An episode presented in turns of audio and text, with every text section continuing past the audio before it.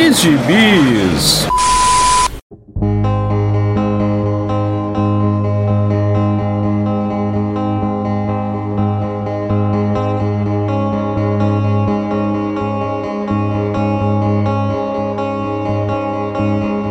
E aí, jagunçada, bem-vindos a mais uma edição do Pilha de Bis, o seu podcast semanal do site Arte Final. Acesse lá www.artefinalhq.com.br para todas as edições do Pilha de Bis, dos Sete Jagunços, do Omniverse e do A Pilha do Aranha. Nós estamos em todas as redes sociais, é só procurar por arroba artefinalhq no Twitter, no Instagram e no YouTube, e nós estamos no Deezer, Spotify, Google Podcasts, Amazon Music e, em todos os agregadores de podcasts. É só procurar por Sete Jagunços que estamos lá e vai ter um podcast novinho por semana para você. Eu sou o Marcos e aqui comigo hoje estão Maurício Gadelha. Quem é esse? Falei, não lhe chamo mais de Maurício Dantas, depois que eu descobri que você é Maurício Gadelha, nunca mais lhe chamo mais de Ah, é parente da Fátima Bernardes. É, Ora, ora, rapaz. ora. Dantas. Olha aí, primo, são primos. Pois é, ele é, o, ele, é o, ele é o primo famoso, eu sou o primo pobre. Mas o importante é que você é bonito, Maurício. Hã? O importante é que ele tem saúde. É, o Marcelo tá bêbado mesmo, impressionante. E você já escutou aí a voz aveludada de Marcelo Miranda, meu presidente. Olá, seus ratos saltitantes do deserto. É isso. É, então vamos lá para mais um Pilha Clássico, depois da, daquela esbórnia que foi na semana passada, quando vocês se aproveitaram da minha ausência para tocar o terror nesse podcast, nesse podcast que é um, é um podcast de muito garbo, elegância e respeito, vocês tocaram o terror junto com o Dãozinho, eu voltei para botar a ordem nessa bagaça e nós vamos falar das nossas leituras da semana. Então vamos começar com você, Maurício Gadelha Dantas. Ok, chegamos ao meio termo, né? É, inclusive eu quero agradecer a você por ter adiado a, a gravação, porque deu tempo de eu ler mais duas edições desse belo gibizinho que eu vou comentar hoje, que é o Fight Girls, do Frank Show. Aquele Frank Show que tá O causando cancelado Frank Show ou ainda não? É, né? Às vezes cancelado, às vezes não. É um cancelamento de Schrödinger dele, né? Porque de Então vez em vai, quando ter que cancela. colo- então vai ter que colocar uns apitos no nome dele de vez em quando no programa. Faz um negócio desse, eu não vou fazer isso na edição.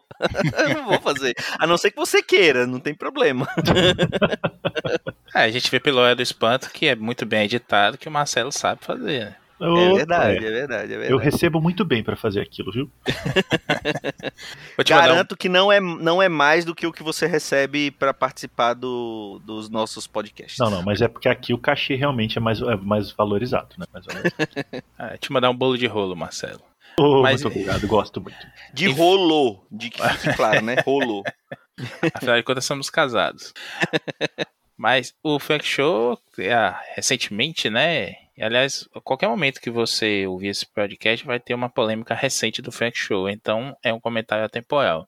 Ele tá sempre fazendo a- as mulheres bonitonas e gostosonas, né? Com a bunda grande, e falando que eh, são bundas brasileiras e tudo mais. Despertando aí o ódio de alguns, mas fazendo sempre belos desenhos. E esse gibi tem tudo que ele gosta mulheres gostosonas, dinossauros, tubarões, florestas, selvas e. Enfim, tudo que a gente vê ele rabiscando no Instagram dele todos os dias. Ele misturou, inventou uma historinha bem boba e fez aí um gibi de cinco edições. Quando a gente está gravando aqui, quando esse podcast estiver no ar, ainda não vai ter saído a última edição, o que é uma pena, que sai só no dia 17 de novembro. São cinco edições desse Fight Girls. Não é Marvel, não é DC, não é Image, é de uma editora nova aí que inclusive estamos devendo falar mais um pouco dela, que é a AWA, ou AVA, AWA Upshot.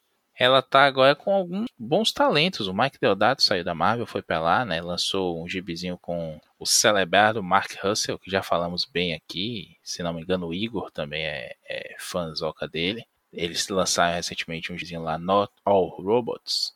Gostou da minha pronúncia, Marcos? Você, você é praticamente um lord inglês. Oh, why, thank you. Tava bom até o robô. Basicamente é uma competição de 10 mulheres de todos os planetas do Império, Império Humano no espaço, e elas estão competindo pelo lugar de, de rainhas desse Império. E quem vencer os quatro desafios, né? O desafio da floresta, o desafio do deserto e o desafio do mar. E o desafio do combate mano a mano entre os últimos sobreviventes vai ser a nova rainha. É um desafio de força mesmo e perspicácia. E existe lá uma dessas competidoras que tem um, passado sombrio, tá vencendo meio que na, na maldade algumas provas.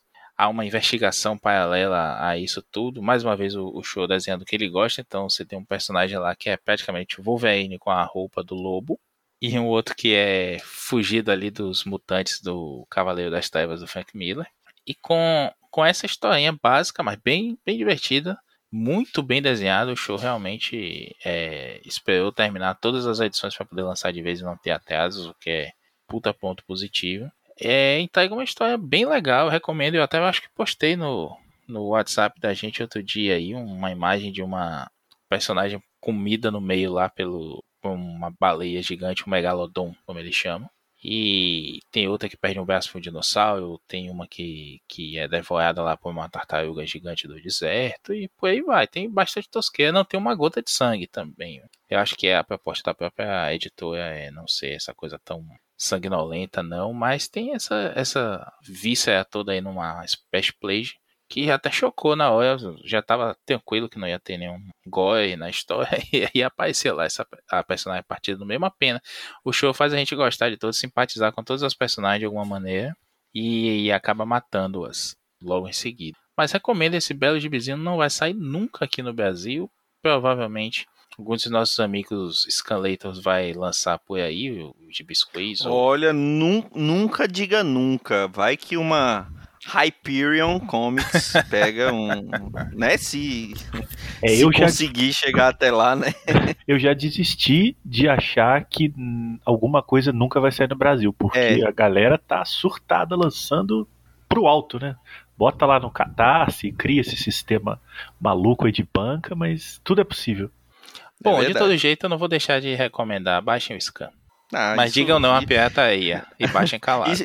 É, e não vendam, por favor, né? Usem para consumo próprio. Exatamente, mas, mas isso aí você não, não precisa nem você falar assim, ah, isso nunca vai sair aqui no Brasil, porque mesmo que saísse, você pode, você pode falar do jeito que as coisas estão indo, cara, não tem problema. É, é vai ai. sair o um encadernadozinho capa dura, obviamente, né? Claro, óbvio, né? R$ 69,99. Mas você na pré-venda você vai ganhar um bookplate autografado do Frank Cho. E desenhando brasileiras. é. pra, pra alegria dos canceladores. Mas assim, é, é, é só o, de, é o desenho que se destaca mais ou é só a, a historinha ainda tem? Porque a gente sabe, né, que o, que o Frank Show ele é conhecido pelos desenhos, pelas mulheres voluptuosas que ele gosta de desenhar, né? Mas, assim, ele, ele tem algumas histórias assim. Eu, eu lembro basicamente é, da, da, daquela Shana que ele. Que ele é, é a Shana, né? Que ele desenhou pra Marvel. É, ele desenhou a Shana, a mulher demônio, a, a esposa do Isso, Casar. Depois do, ele fez um Casar. genérico também pra uma editora dessa menor aí, da Shana. Que ele vive postando até a arte dela. Não lembro agora o nome. Mas assim, é muito bem desenhado, tudo é muito bem desenhado, os monstros que ele desenha. Não, ele né? desenha muito bem. Eu acho, assim, não só as mulheres que ele desenha, que eu acho lindas, mas o, o Frank Show desenha muito bem. Eu gosto muito dos desenhos dele. Não, o Show tem um, uma, uma qualidade invejável que é a manutenção do teatro dele. Ele, ele é é muito é muito regular, né? Ele não tem assim, ele, ele consegue manter a qualidade no, no tá certo que algumas vezes ele atrasa, né? Mas ele consegue manter a qualidade do traço dele, né? Não, e não só isso. São 10 mulheres, beleza? Que tem uma que tem tapa-olho, uma é ruiva, outra tem cabelo curto, outra é loira, enfim, tem essas diferenças todas. Mas os, os, os, rostos em si, o formato dos rostos é diferente, os olhos, assim, o queixo, se é mais quadrado o rosto, se é mais redondo e tudo mais. Ele sabe diferenciar isso. Quando você vê, assim, aquele aquele close, né, que é só o olho, a boca, você sabe qual é a personagem que ele está mostrando ali pela constância desse teste desse, dele. Então acaba sendo gostoso você ver. A narrativa dele não é nada sensacional de outro mundo, mas também não tem aqueles pecados de você não entender o que é está acontecendo aqui. A sequência de luta mesmo, na quarta edição, já tem apenas duas sobreviventes e já estão no, no mano a mano lá pela final, que é quando vai ter a reviravolta da quinta edição.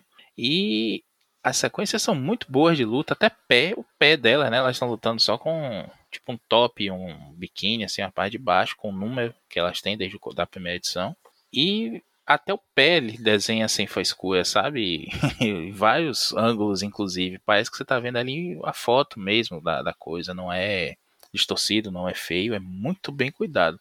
Dá gosto de ver a colorização também, uma colorista que eu não conheço, Sabine Rich, cai muito bem com a história. E se eu, se eu fosse muito chato para reclamar da letraização, que é bem mais ou menos, tem umas coisas fora do, quase fora do balão e tudo mais. Acredito que seja por ser editora nova, gente nova também, eles contrataram os novatinhos ali do mercado, que é o que tinha grana para pagar. Mas também não depõe conta não. O gibi é bem feitinho, bem legal. E se você quer sentar para ler uma coisa assim, como o Dão diz, né? É para você ler enquanto espera o ônibus. Quando você entrar no ônibus, você já acabou de ler e já esqueceu o que é que você leu ali. Só vai lembrar que é muito bem desenhado. É, é, é, basicamente tudo que o Frank Show tem como autoral é mais ou menos assim, né? É, e ele, ao contrário de um outro desenhista que, que a gente já falou aqui, que também tem fama de desenhar é, mulheres bonitas em poses quase pornográficas, e no caso dele são poses pornográficas porque ele usa, ele acaba é, pegando referência de filme pornô, é o, o Greg Land, né? Só Blood. que o Frank Show. É, Greg, Greg...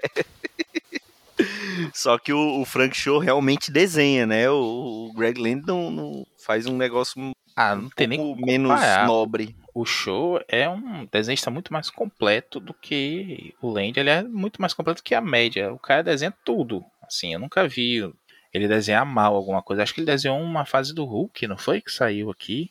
E sim, acho ele, que sim. Ele, ele faz gente, gente fortuna, homem, mulher, o que é que seja, faz gente normal, pessoas bonitas, pessoas feias. Eu, eu gosto muito do traço dele. Ele não precisava fazer essas polêmicas todas para continuar na mídia, não. Só precisava cumprir mais os prazos, né? A gente não vê ele mensal, a gente só vê ele em capa, porque é o que ele consegue fazer.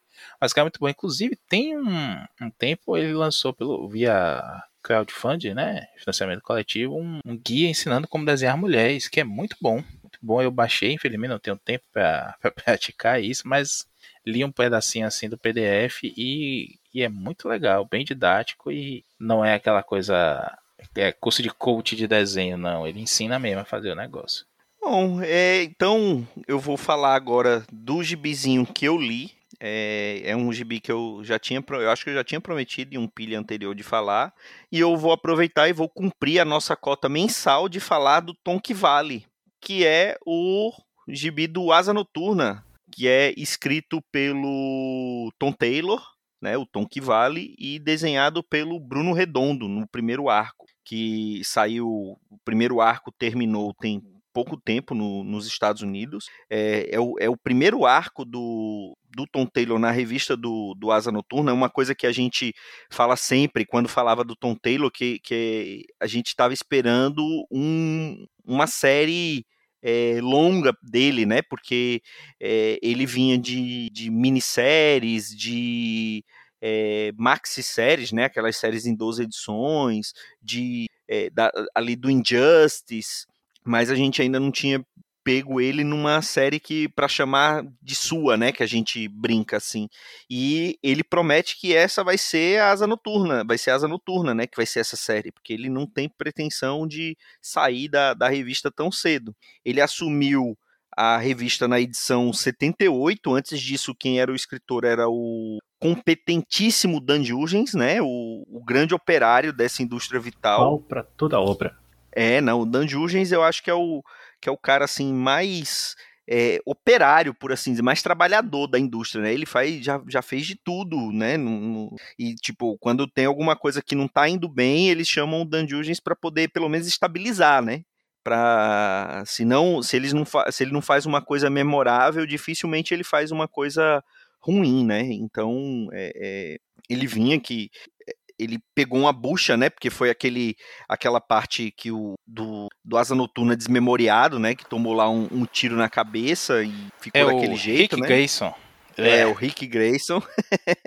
e aí o, o Dan Jurgens deu uma ajeitada e entregou ali o, o terreno para o, o Tom Taylor semear. E, e ele fez esse primeiro arco, é, é muito bom, que é o Leaping Leaping into the Light, o nome do arco, né? Algo como, é, é, sei lá, caindo ou, ou, ou, se jogando na luz, alguma coisa assim, né? Se o meu inglês nórdico não está não esteja falhando. E ele faz um, ele pega uma, ele começa a colocar algumas coisas de, de alguns é, retcons ou, ou um retcon bastante grande ali na, na, na história do Asa Noturna, né, que ele introduz ali o, a Melinda Zuko, que seria a filha do Tony Zuko, que é o, o gangster que mandou matar os pais do Dick, e aparece e, e, aí introduz ela e introduz ela como sendo irmã do, do Dick, né? Então,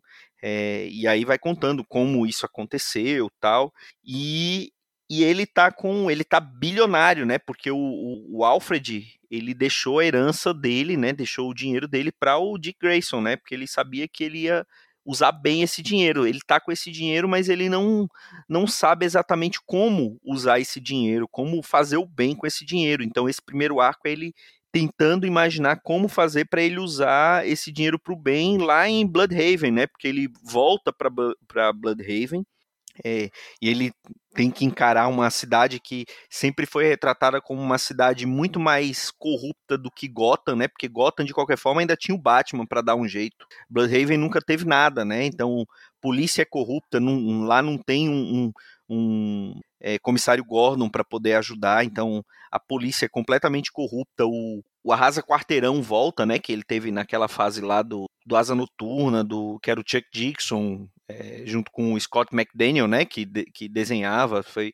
foi bem é, importante naquela fase do Asa Noturna, ele está aqui de volta, e, e os desenhos do Bruno Redondo, que é, eles reeditam essa parceria que veio lá do Esquadrão Suicida, que a gente já falou aqui, são maravilhosos, ele tem assim uns painéis que ele faz assim umas splashes umas splash pages com do Asa Noturna pulando e, e, fazendo aqueles painéis que mostram ele se movimentando pela página. É, é coisa assim linda. É, é um gibizinho gostoso. Eu não sei se a Panini tá publicando a, a, mensal aqui. Eu sei que tava, tava saindo alguns encadernados. Eu nunca mais vi nas bancas encadernados do Asa Noturna. Eu não sei se, se a Panini resolveu colocar no mix do Batman ou não.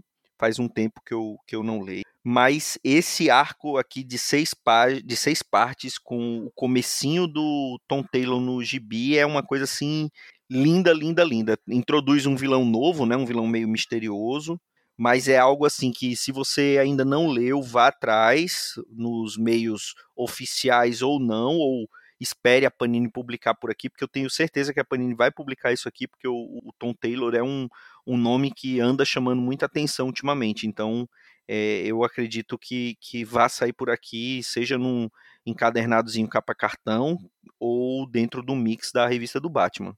É, o Bruno Redondo desenhou também com o Taylor Injustiça, né? Que foi quando eles começaram a parceria, na verdade. Ah, eu não sabia que ele fazia, que ele fez Injustiça junto com o, e, o, o Tom Taylor. E é impressionante como o Redondo evoluiu, bicho. Evoluiu muito. Não que eu não gostasse dele em Injustiça, mas eu achava bem ok. Assim. Ele era quando um chega... pouco quadrado antes, né? Agora... ah, meu Deus. Ai, ai, vou ter que, ter que mandar uma mensagem para suspenderem o vinho do Marcelo Miranda, porque. e eu fiquei até sem graça depois dessa agora. Aqui, é, né? vou, vou, vou fingir. Peço desculpas aos nossos ouvintes por isso. Vou, vou fingir que, que, caiu alguma coisa aqui vou continuar então. Finge que passou uma moto aí no fundo. e aí, o que eu queria dizer é que ele é bem apenas ok, né? Evoluiu muito em Esquadrão, ele já tá muito bom. Eu, eu não acompanhei Injustiça todo, não li Injustiça toda, apesar de ser um dos maiores fãs do, do Bom Tom, né? Não, pronto, Marcos, você quer ser presidente de alguma coisa? Você pode ser presidente do fã clube do Bom Tom aqui no Brasil. Tô, tô, tô, na, tô, tô, tô por aí, votem em mim. E eu não li todo, mas eu deu para ver um salto mesmo de qualidade no traço do cara. Ele tá fazendo uns quadros muito bons e tá correndo a tese aí para ser ganhador de Eisner de melhor capista por alguns anos, né? Enquanto ele estiver nessa, nessa revista.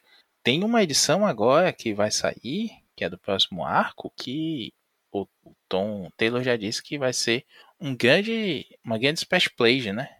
Toda, toda ela, você passa a página, na verdade é a continuação, como se fosse o joguinho do Super Mario indo pro lado. um jogo de plataforma em formato de gibizinho. É, um beatmap em, em gibi. O que eu acho muito legal, é sempre divertido você ver os caras brincando com, com a mídia, né? Como a gente viu naquele Batman Universo do, do Bendis com o Nick Devington, que tem uma sequência muito boa do Batman com o Asa Noturna invadindo uma instalação e tudo mais. O Tom King fez isso com o Mitch Judge, Senhor Milagre também. Sim, sim, sim. A gente tem aquele quadro clássico do Bill Sienkiewicz desenhando o Cavaleiro da Lua nas primeiras edições da mensal do Cavaleiro da Lua, lá nos anos 80, que também tem uma luta em sentido horário. O Morrison fez isso em Pax Americana com o Frank Keitel. Enfim, são coisas assim divertidas de se ver e principalmente quando não é só um quadro, uma página, uma coisa pontual, né? Mas algo recorrente na história. Quebra a quarta parede sem quebrar a quarta parede classicamente como a gente vê. Isso é, é, é bonito se ver, você vê que o cara sabe, né? Domina a, bendita narrativa, o que é raro de, da gente ver hoje em dia. Nossa senhora, é, tem tanta gente tão ruim nos gibis que é tão aclamada, não dá para entender. E não, não tem o que dizer do, do Tom Taylor, o cara sempre chega chegando nos títulos, caracterizando muito bem, como a gente já falou de outros outras vezes. E tem diálogos muito bons, a relação que, que ele conta lá com o Alfred, que não é novidade, né? Do quanto o Dick e o Alfred se davam bem e tudo mais, a relação ali meio de tio e, tio e sobrinho, né? Pai e filho é com, com o Bruce, mas ele é o tio, o avô que fazia às vezes de quem ajudava a resolver ali o meio de campo entre os dois. E o, o tá até um sentido, né, pra cagada que o Tom, Tom King fez de matar o Alfred ali e deixar essa fortuna. A gente até questionou, a gente dizendo assim, como é que o, o Alfred tinha esse dinheiro todo? que o Alfred não gastava com nada, coitado, não podia nem sair de casa. tinha que ficar remendando o Batman. Então, botem sobre investir, né? O, o Alfred day trader, como a galera ficou falando no Twitter. tô, achando que eu, tô achando que o Alfred tinha uma, uma, uma empresa offshore lá no, na, nas Ilhas Virgens, né? Agora ele não, virou, ele não virou ministro da economia lá do, dos Estados Unidos, não, né? Não, mas veja, uhum. também o, o Alfred tinha informação privilegiada de que parte da cidade ia ser destruída, né? Então ele podia vender antes que desvalorizasse os imóveis e tudo mais. Mas enfim, a, agora com a Batgirl também, né? A, a Barbara Gordon voltando ao, ao posto de oráculo já há algum tempo, já comentamos isso aqui recentemente. Ela tá engatando ou não ali uma relação com o Dick de novo, talvez ficam sempre naquele chove não molha. Mas de uma forma interessante, ele trouxe o Tim Drake também para algumas edições, enfim, ele tá encaixando tudo ali, ele sabe, gosta do personagem e gosta tanto, ele e o Bruno Redondo gostam tanto, que vão trazer de volta o uniforme clássico do, do Asa, que é dessa fase aí do Chuck Dixon com o Scott McDaniel, que você falou. Eu achava, inclusive, que é o McDaniel que tinha feito aquele visual, né? Que é aquele V azul com, que vai pela desce pelos dedos, né? Os, dos dedos isso, do meio da mão isso. são azuis e tudo mais. Não vai ser igualzinho, porque vai manter aquela cabeça da águia ali no peito dele, né? Não vai ser aquele V apenas que ele tinha antes. Mas sim, o que eu só quero dizer da Skype é o Brian Steel Freeze, puta desenhista também, que tá sim, meio Sim, sim, sim. Foi ele que fez esse visual do, do Asa Noturna, que é maravilhoso, sensacional. Eu adoro. Espero que o Todd McFarlane lance logo um boneco desse visual do, do Asa que eu sou seco por esse, esse visual. E você, Marcelo Miranda, você tá tão caladinho, você não, não leu tô... esses gibizinhos não, né? Não, não, eu li o Asa Noturna, eu só li os dois primeiros. É, e não foi porque eu não gostei, foi porque foi passando e quando eu vi já tá no seis, né? Então eu falei, gente, o que que tá acontecendo? Mas adorei. É, na verdade, na verdade não zerou, né? O, o isso, isso, exatamente. O Taylor ele, ele, assumiu na edição 78, já é, tá na 85, né? Isso. E aí eu adorei. Poxa, é porque tudo que você falou, Marquito, eu concordo plenamente com as duas que eu li. e, mas o, o, do Frank Cho eu realmente não li. Então eu, eu só fiquei admirando a voz de Maurício Dantas. É, mas a do Asa Noturna, poxa, o tom é o tom, né? Esse tom é o que é o que no momento está valendo. Ainda que ele tenha aí alguns opositores, porque a pessoa faz sucesso começa a ter opositor, né? Mas, mas nós saberemos valorizar o tom correto quanto mais ele continuar trabalhando. É verdade. Então, já que você só leu duas edições do, do, do Asa Noturna do Tom que Vale e não leu esse gibizinho do Frank Cho que eu também não li, fale-nos, Marcelo Miranda, o que, que você ah. leu no, no, seu intervalo, assim, da sua presidência da, da Associação de críticos. Então, o que, que, que, você conseguiu ler? Ah, pois é. Você disse que eu estava caladinho, pois agora me aguente. É. Bom, eu vou aqui me apropriar do Omniverso, né? Que tem essa frescura de não aceitar convidados, né? Dãozinho proíbe convidados lá. Então eu resolvi pegar uma pauta que seria deles, mas acho que não será. Nós fiz aqui uma, uma, uma, consulta no nosso conselho editorial e fui liberado de poder falar desse gibizinho. Então, aproveitando o hype do momento aí, o filme está em cartaz, né? Já, já que você está falando aí do, da Associação de Críticos e tal, eu resolvi falar do gibi do Duna, a adaptação em quadrinhos do livro do Frank Herbert. E para eu chegar no gibi do Duna, vou ter que fazer pequenas voltas porque o ouvinte vai, vai achar interessante.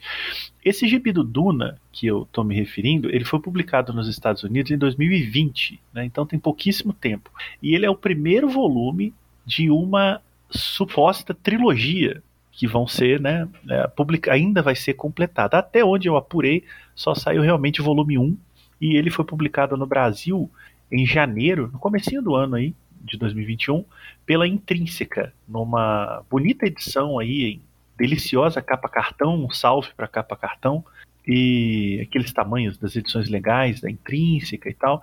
É, problemas sérios de impressão. Eu não tenho volume impresso, mas eu minha, minha, vasta apuração aqui constatou que a impressão do gibi é bem problemática nas cores e também é, as letras estão um pouquinho tremidas, então intrínseca toma cuidado aí, né? Mas parabéns pela capa cartão. e, e, esse esse gibi ele é a primeira parte de três, então o leitor não, não se anime muito em ler a história toda, igual o filme, né? O filme é a metade do livro, então também o espectador a essa altura que foi ver já percebeu que o filme é só um pedaço da história. Ele é escrito pelo Brian Herbert e pelo Kevin J. Anderson.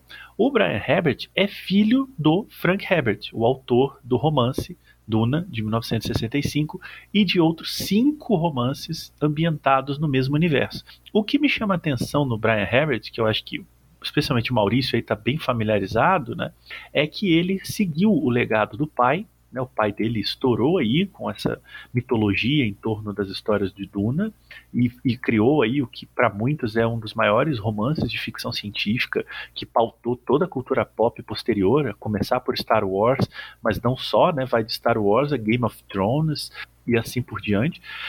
Uh, Frank Herbert morreu em 86, eu acho, por aí. E o filho dele, o Brian, seguiu o legado. E, e, ele, junto com esse parceiro Kevin J. Anderson, eu até contei aqui, eles já escreveram entre 1999 e 2022, porque já tem data para lançar, 16 romances e 10 contos, é, continuando a obra do do Frank Herbert. E são histórias que se passam antes, que se passam depois, é uma, é uma cronologia muito louca, assim, o pessoal que acha a cronologia de Star Wars super, ultra é, elaborada, mal pode imaginar como essa mitologia, essa cronologia de Duna é complexa. E eles também assumiram né, o, uma adaptação em quadrinhos, que é esse Duna que eu estou falando, que saiu dos Estados Unidos, com o objetivo, está declarado ali no editorial, na primeira página, está reproduzido no Brasil também, de serem o mais fiéis possíveis ao romance do Frank Herbert. Né, eles falam, ah, já se tentou adaptar Duna de várias formas, já tem, já teve um filme em 84, já né, quase teve o filme do Jodorowsky, vai na época vai ter o filme que hoje já está em cartaz do Denis Villeneuve, né, mas eles achavam que Duna precisava ainda de uma adaptação muito fiel ao romance, quase um complemento, e é o que eles fazem é, nessa edição. E, cara, assim, vou dizer para vocês, realmente eu, eu li o romance só esse ano, né? Eu sou um leitor tardio de é, Eu fiquei impressionado em como a HQ do do Brian Herbert e do Kevin Anderson é uma eu não vou nem dizer uma adaptação, é uma ilustração do romance, assim. É, é como você lê o romance com figurinhas, para mal e para bem. Então, é muito, muito fiel. E você tem a história ali, pelo menos esse primeiro terço da história, detalhadamente muito, muito próxima, né? Você só tira ali umas gorduras uns excessos do romance original, né? Naturalmente, mas, mas o texto, os diálogos, as narrações, os pensamentos, né? O, o romance do Herbert tem muito, muito pensamento dos personagens durante a ação, né? Tá rolando uma batalha, mas você tá lendo o que eles estão pensando. Tá no, tá no HQ, na HQ. E ela tem desenhos do espanhol Raul Além e cores da Patrícia Martin. Caprichei no espanhol aí, Maurício Dantas? Acho que sim, né? Tá de parabéns, meu amigo. Ah, muitas graças, meu amor. É, e tem a, a, questão toda aí é, agora vem a minha ressalva. Os desenhos do Allen é, são muito burocráticos. É, é, realmente ilustrativo, assim. Eles não têm muita dinâmica, eles são bem quadrados, assim, é, né, é quase, um é quase um livro ilustrado, não é não? Pelo é, que você não tá chega a ser um livro ilustrado, porque ele é, ele é uma história em quadrinhos, mesmo, né? Ele não é assim, texto com imagem, texto com imagem. Ele não é o aquele lá do o Shambhala, ele não é Shambhala, do Doutor Estranho ele é uma história em quadrinhos totalmente, com, com, com, toda a narrativa de quadrinhos, balão, os personagens. É uma história em quadrinhos, não tem por onde não ser. Mas, como eles tentam ser muito fiéis, então, sim, tem muito texto, né? os diálogos são quase inteiramente reproduzidos, né? É, os recordatórios são bem trabalhados visualmente, né? eles são bem colocados na página, mas é tudo um pouquinho engessado visualmente. Então você não tem uma narrativa gráfica muito empolgante. É, você tem a história de Duna em, em quadrinhos. É, lembra um pouco, sabe o que? Vocês vão, vocês vão entender agora. Lembra essas adaptações de filme que eram muito comuns de serem lançadas aqui no Brasil, especialmente nos anos 90, né? Saía um filme no cinema, tipo Batman. E aí a, Abril lançava uma adaptação né, americana, né, que era quase ipsis literis o filme ali, até com os atores desenhados e tal. Lembra muito isso. Lembra uma adaptação de outra coisa. Então, é, dá para perceber que é, até por trabalharem né, nessa quantidade de trabalhos de Duna, que o Brian Herbert e o Kevin J. Anderson dominam plenamente aquele universo, mas eles não são exatamente grandes autores de quadrinhos. Então, onde eu quero chegar? Eu acho que esse, essa HQ é muito legal para quem nunca leu o livro, quer conhecer a história mais rápido, porque o livro são 600 páginas, então pode ter alguém aí que, poxa, eu curti, mas não estou podendo, não estou querendo. Encara o gibi, ele só tem 150, 160 páginas, é, porque é só uma, uma, um terço né, do romance. É, ou para quem já leu o livro e tem né, uma curiosidade de rememorar a história, às vezes leu há muito tempo, ou não entendeu, porque o livro ele tem umas viajadas, então a pessoa pode não ter, não ter entendido direito. O quadrinho ele é mais explícito, né? É, ou para quem quer só dar uma divertida ali, gosta desse universo e quer ficar um pouco mais dentro daquelas intrigas palacianas e desérticas do Duna, eu acho que é um, é um, ótimo, um ótimo passatempo. Agora, como obra quadrinística, é, é bem burocrático, assim, é, bem, é até um pouquinho estranho às vezes. Eu não consegui ler de uma vez só, eu tenho que parar toda hora, é, porque dava, era, meio, era assim, falei, tá, ok, vou, vou, dar um tempinho aqui, depois eu retomo. Mas eu tinha lido o romance há pouco tempo, pode ser que eu tivesse um pouquinho saturado do, da história. Mas, mas enfim, eu, eu recomendaria. Eu tô vendo aqui na Amazon, nesse momento, tá custando 32 reais. Então eu acho que é o primeiro mais vendido em ficção científica graphic novel. Então eu acho que vale o investimento, né? O pessoal puder aí, compre nos links do arte final, por favor, né? Quebra o nosso galho aí. E agora, a má notícia é que até o presente momento parece o volume 1, 2 e 3 não tem previsão. E como o Brian Herbert e o Kevin J. Anderson escrevem trocentos livros de Duna, eu não sei se eles já têm isso pronto. Não tenho notícias, não tenho informações. Então, né, pessoal que quiser arriscar, olha, para quem mais ou menos conhece a história, eu, e sem dar spoiler, eu vou dizer que o primeiro volume da graphic novel de Duna termina com o Paul e a mãe, uh, como é que eu posso dizer? Numa cabana, tá? Você que conhece a história já sabe. Você que não conhece, tá tudo bem. Só para vocês terem uma ideia mais ou menos de onde parou. É, eu sou um dos que não conhece a história. Nunca li Duna, nunca vi os filmes, sempre ouvi falar muito é, de jogos também, que tinha jogos de computador que fizeram muito sucesso, mas eu nunca, nunca vi nada, né? Mas estão elogiando muito esse filme, né? Que, inclusive, e, o filme que está em cartaz, pelo que eu ouvi falar, ele ele só conta uma parte da história, né? E eles é. fizeram desse jeito, sem nem a previsão de ter uma continuação, mas parece que, que vai sair essa continuação. Já, já foi confirmado, ontem. né? Ontem, aqui a gente gravando hoje, foi confirmado ontem, é para 2020. Agora é bem, é bem assim. É corajoso, né, do Denis Villeneuve lançar desse jeito sem nem ter uma um, um, uma é, possibilidade assim, ou melhor, sem nem ter um, uma certeza de que vai ter uma continuação, né? Isso foi golpe, Marquito. Claro que já tinham. Você acredita? Eu não acredito. Ah, eu, não, eu sou um cara crédulo. Oh, que eu isso? Não, não, não, manjo dos Paranauê. Rapaz, você. isso daí tem muito cheiro de terem usado de marketing pro pessoal ir ver o filme no primeiro fim de semana e garantir a bilheteria ali, para ir depois dizer: ah, pessoal, então, vai ter o segundo, obrigado pelo seu ingresso. Já tá fechado há muito tempo.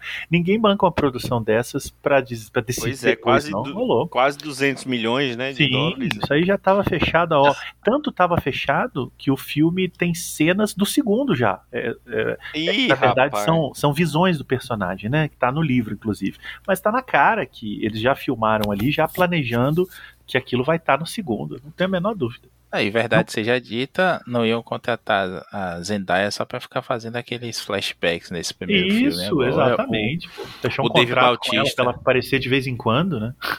É, o Dave Bautista aparece mais no trailer do que no filme todo, né? E por aí vai. Sim, isso aí tá tudo. É tudo golpe. Assim. É, enfim, Hollywood, a máquina funciona assim, eles jogam com o emocional. Então ficou aquela coisa de ah, não sabemos, né? Vamos ver se o filme faz sucesso. E aí você vai gerando hype, né? Agora, só, só uma última observação que esqueci, para aí eu quero ouvir vocês aí, é que a capa da, dessa, desse primeiro volume é do Bill Sienkiewicz. Além de ser uma belíssima capa, né, dei uma pesquisada depois aí, Duna Graphic Novel, volume 1, é, o Bill Sienkiewicz desenhou a primeiríssima adaptação em quadrinhos de Duna, em 1985, para Marvel. Era uma adaptação do filme, olha aí, do filme do David Lynch, né, de 1984. É uma adaptação bem bem dessas assim, os, os desenhos têm a cara dos atores, aquela coisa bem tradicional, mas ele desenhou uh, 170, 164 páginas da primeira adaptação de Duna que tinha roteiro, né, adaptado do filme do saudoso Ralph Macchio. tá sempre por aí aparecendo, né? Não é o o ator não Karate é o do Kid, tá, pessoal? É, não é o do Karate Kid. É o, é o Ralph Macchio da Marvel mesmo. E, enfim, eu acho que convidaram o Bill Sienkiewicz para fazer a capa justamente por ele ter desenhado a primeira adaptação em quadrinhos para Marvel em 85. Eu achei bem legal. E é uma capa muito bonita. É uma capa de paisagem, né? Não tem, não tem rosto de ninguém, são dois sóis. Que, e, nem tem aquele, e, e nem tem aquele aquele cu do, do cartaz do, do, filme, não, né? Não, não tem o, não tem o, o cu do Tom Zé, não. Tom Zé, inclusive, vanguarda nesse aspecto, né? Oh, sempre, é verdade, né? Sempre à é frente, frente. Eu só quero fazer um comentário aí do, do Gibi, eu não li, eu tenho ele aqui, inclusive, para ler, mas não li ainda. Que é o seguinte, você falar aí, Marcelo, que é praticamente uma transposição da história, né? Me desanima um pouco, porque dois terços do primeiro livro de Duna, pelo menos, são bem maçantes na, na narrativa. Eu sei que tem gente agora me xingando enquanto ouvi isso. Não deem stop, eu vou explicar. É aquela coisa toda de eu acho que você acha que eu sei que você sabe que eu sei. É, fica parecendo mais é, concretismo do que narrativa mesmo. Fica uma coisa, um jogo muito de o que um personagem acha que o outro tá achando que tá achando que tá achando dele. Ou não. Caetano Velozicamente falando.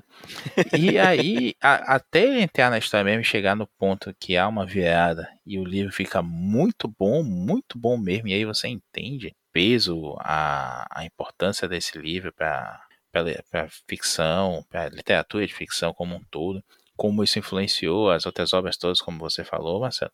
É difícil, é, é difícil você chegar nesse ponto aí. Eu tinha horas que eu me sentia muito burro, ou o mundo é muito burro de estar tá aclamando aquilo tudo. E, e aí, quando rola essa mudança, aí você entende, mas eu vou ser sério, se não fosse essa fama toda, eu não digo que eu largaria o livro, não. É muito difícil eu largar um livro assim. Ele tem que ser muito ruim, muito ruim mesmo. Não é o caso. Ele não escreve mal. O problema é de narrativa. Mas é, eu o... ficaria enrolando demais para terminar de ler aquilo. Sim. Cara, o. Bom, o, concordo com você em quase tudo, né? A gente até tem conversado bastante do romance aí. É, não do nosso romance, né? Do, do romance duro. claro, o, o, nosso é só feeling. O, é, é, não, o nosso a gente nem conversa, a gente só age, né, Maurício? Exato. Só, sen só sente. Mas, mas sim, é claro, é um romance de 1965. É, ele não é datado, mas a estrutura dele é uma estrutura que hoje ela parece muito daquela época, né? Então, assim, há uma diferença, né? Ele é muito moderno, as ideias, os conceitos, é, mesmo tendo sido altamente é, é, é, é deriva, derivado ao longo dos anos em tudo que é produto, né, todo o conceito até filosófico mesmo, né, das relações do livro ainda são muito modernos, mas narrativamente, né, ele está muito preso a alguns padrões de literatura de ficção científica dos anos 60, é mesmo que o Frank Herbert fosse uma espécie de antificção científica, né, o livro dele, o, o Duna, uma das grandes características é justamente ser um, uma história anti-máquinas, né? Então não tem computadores, não tem robô, não, só tem maquinário de transporte, maquinário militar. É, é, um tempo em que as máquinas foram destruídas pelos seres humanos e eles se viram de maneiras, é, digamos assim, antigas para sobreviver. Isso é muito legal, ainda é muito, né, ainda mais hoje, né, com esses problemas ecológicos e, o, e a boa parte da história se passa num mundo que não tem água, então eles têm que criar mecanismos de sobrevivência com a umidade do corpo. É, isso é muito, muito atual. Mas é isso que o Maurício falou. A estrutura narrativa, ela tem algumas coisas que que, que, que, que, cola no dente, né? E é difícil de descer mesmo, assim. Mas, mas se você passa por isso, né? Realmente é, te engrandece como leitor. Eu fiquei muito hipnotizado pelo, pela literatura do Frank Herbert, que eu tô lendo o livro 2, que é o, é o Messias de Duna. Um pouco assim, para ver qual é, e eu toda hora eu me vejo pensando na história, querendo ler mais um pouquinho. Inclusive, Maurício, o Messias de Duna é, as coisas são mais rápidas, viu? Porque o livro é bem menor. Ufa! É. Agora, cara, vou, vou, mas tudo isso para te dizer o seguinte: o quadrinho da, da graphic novel é a mesma coisa. É, esse primeiro volume, né, é, é, páginas e páginas e páginas disso daí que você falou, é, só que desenhadas num desenho meio sem dinâmica. Então é como eu disse, é, ele é um pouco para quem acho que ele funciona bem, para quem nunca leu o romance quer saber logo como é que é a história, pelo menos o começo dela, ou para quem lê o romance e tá afim de dar uma estendida na experiência. Mas não é um grande quadrinho, enquanto quadrinho não. É, é, é especialmente os desenhos, é bem é bem qualquer nota, sabe? Assim, não são maus desenhos, mas são desenhos assim com cara de, de, de, de desenho meio contratado, assim, sabe? Ah, desenha aí um carinha fazendo uma coisa qualquer com a mão e aí coloca lá, não tem muita criatividade não, é bem burocrático. É uma pena, né? Mas realmente é uma coisa que é comum para esse tipo de adaptação, assim, mesmo hoje. Vai lá que a gente está falando de hoje em dia tendo um histórico aí de, de adaptações desenhadas pelo Kirby, pelo Steranko, é, sim. clássico de ficção científica, aí, né? É, é. Eu acho que nesse caso aqui pesa muito o fato do, do Brian Herbert, né, o herdeiro aí, o filho, não, é, não querer inventar moda. Ele fala isso no, no editorial, né, no, ele tem uma introdução, né? Ele fala, a gente não quis inventar muita moda. Assim, é claro que tem alguma coisa que você tem que inventar, né? Porque as, as descrições tecnológicas você tem que adaptar, tipo, o que, que essa descrição aqui vai aparecer no quadrinho. Mas, mas ele deixa muito claro que eles quiseram é, fazer uma, uma versão de Duna em quadrinho sem muita invencionice. Então é, tá, tá entregue também, é honesto. Isso aí a gente tem. Acho que é por isso que eu até achei legal de ler, porque ele é um quadrinho honesto, ele não entrega nada além do que ele está prometendo, que é uma adaptação do romance. E pronto. Agora, não ter os dois volumes e ainda não ter previsão é, é um pouco temeroso, né?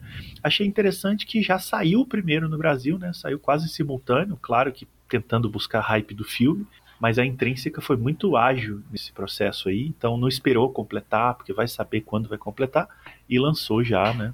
Um voluminho bem simpático aí, apesar dos problemas de impressão. É, e, e, a gente sabendo o histórico da intrínseca, se você esperar um pouquinho, você vai conseguir num precinho bem bacana futuramente, né? Que a, a gente vê que os gibis da intrínseca, depois de um tempinho, às vezes é, você consegue. Eles estão praticamente pagando para você levar o, o, o gibis. É, é, verdade. Ele tá, ele tá. Nesse momento, eu falei que ele tá 32, mas eu não disse o preço original. Ele custa R$ 49,90 no preço cheio e tá na Amazon aí. Nossos links, por favor é, por R$ 32,89. Detalhe é que nos comentários da Amazon, e aí fica mais uma puxadinha de orelha na intrínseca, vários leitores dizem que compraram na pré-venda, o livro foi enviado e poucas semanas depois o preço baixou drasticamente na Amazon e eles estão putos aqui porque não tiveram nenhuma vantagem em comprar na pré-venda. Aí é foda, né? Vamos admitir é que é frustrante. Bom, acho que é isso, né? Já surfamos o hype de Duna, falamos mais uma vez, eh, acabamos puxando mais uma vez sobre livros aqui no Pilha de. Mas tá certo que aqui é uma adaptação. Mas eu acho que é isso. Algo mais, senhor Marcelo Miranda? Não, uh, eu acho que nada demais, só dizer que o filme Duna realmente é muito interessante, apesar de não ser brilhante, e espero voltar logo né, nessa paz e nessa calmaria que é esse podcast nas mãos de Marquito, o homem. Maurício Gadelha Dantas, muito obrigado. De nada. Sucinto. É isso, pessoal. Até a próxima semana com mais um Pilha de Bis. Um grande abraço e tchau.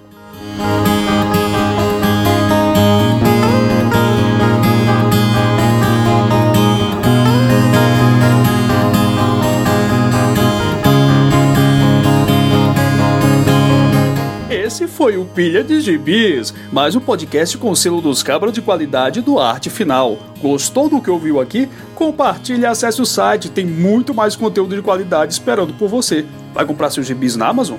Compra acessando os nossos links. Você vai ajudar a manter esse trabalho. www.artefinalhq.com.br